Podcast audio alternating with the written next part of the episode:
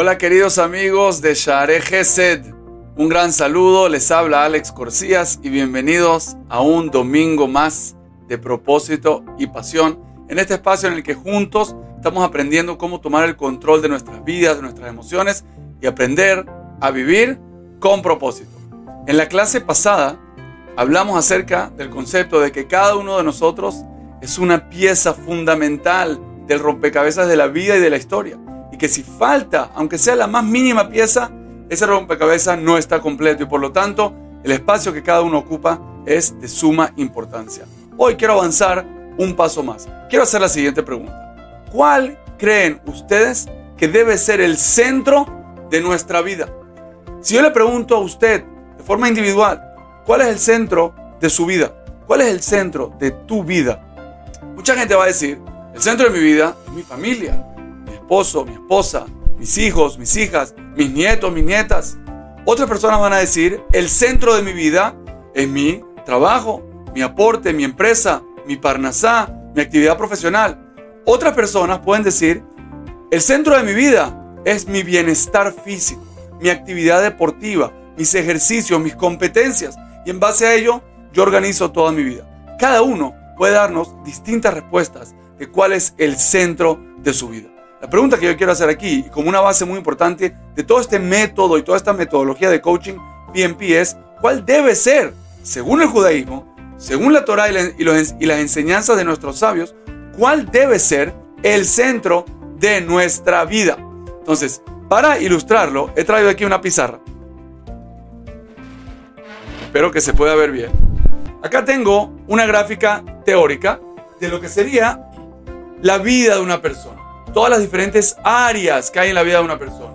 Su área de salud, profesional, sus hobbies, deportes, familia, amigos, su parte de comunitaria, su parte espiritual, su relación con Dios, su dinero, su salud, los asuntos naturales de la vida de una persona. Ahora, según el judaísmo, una persona debe colocar en el centro de su vida su propósito individual, lo que llamamos su PIV o propósito individual de vida. ¿Cuál es la principal razón de que esto debe ser así. Fíjense qué interesante. Nosotros estamos acostumbrados a escuchar que las personas pueden colocar en el centro de su vida no su propósito, sino por ejemplo su dinero. O no su propósito, sino por ejemplo su hobby. Ahora, ¿qué pasa si yo coloco en el centro de mi vida a mi dinero? O a mi parte profesional o a mi hobby. ¿Qué pasa? Que mi dinero es un elemento importante de mi vida, pero es un elemento finito, material, que es susceptible de cambiar, es susceptible de perderse, es susceptible de sufrir algún cambio. Lo mismo puede pasar con mi hobby. Si yo tengo un hobby, por ejemplo, de correr maratones, y un día, salido del mal, pero si un día me rompo un pie y no puedo entrenar maratones durante un año, ¿qué quiere decir? Que entonces toda la rueda de mi vida, toda la organización de mi vida pierde su eje central.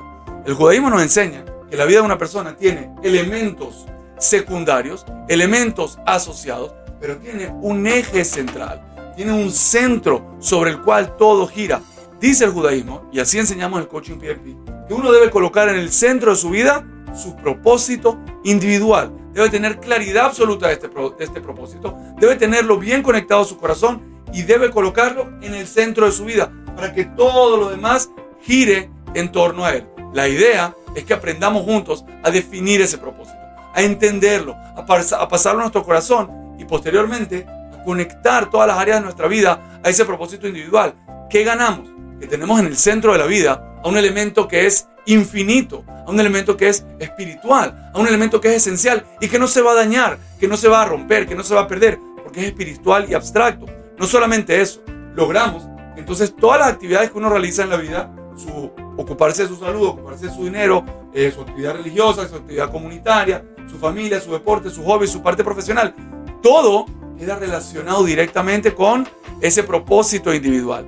Todo se convierte en un vehículo que te ayuda a fortalecer tu propósito individual de vida que queda en el centro. Entonces la próxima vez que alguien te pregunte, ¿cuál es tu propósito? ¿Cuál es el centro de tu vida? ¿Cuál es el eje central de tu vida? La respuesta judía que debemos dar es, el centro de mi vida es mi propósito individual, la misión muy individual para la cual yo he venido al mundo. Si Dios quiere, vamos a seguir estudiando este tema más a fondo, pero esta introducción me pareció que era muy importante para este momento. Les mando un gran saludo y muchos abrazos.